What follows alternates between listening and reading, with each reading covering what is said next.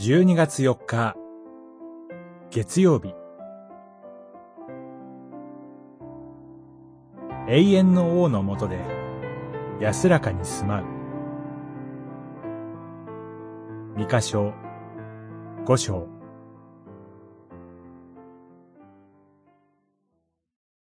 彼は立って、群れを養う。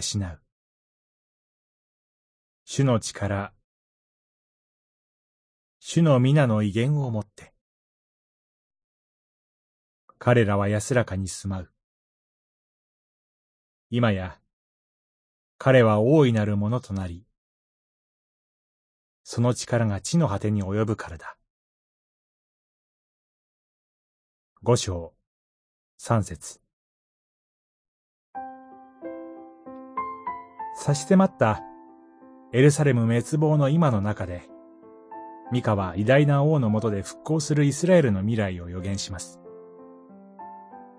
この王は、まるでダビデの再来のようにベツレヘムから出ますが、その出生は永遠の昔に遡ると言われます。羊飼いのように群れをいたわり養いますが、主の力と威厳を持ち、その力は地の果てに及ぶと言われます。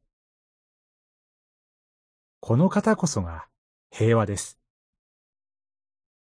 たとえ神の敵がイスラエルを襲っても、この王の下で労する指導者たちによって国は守られます。こうして治められるヤコブの残りの者は、多くの民の中にあって、麗しい露のようです。人の力に望みを置かず、ただ主を頼りとするからです。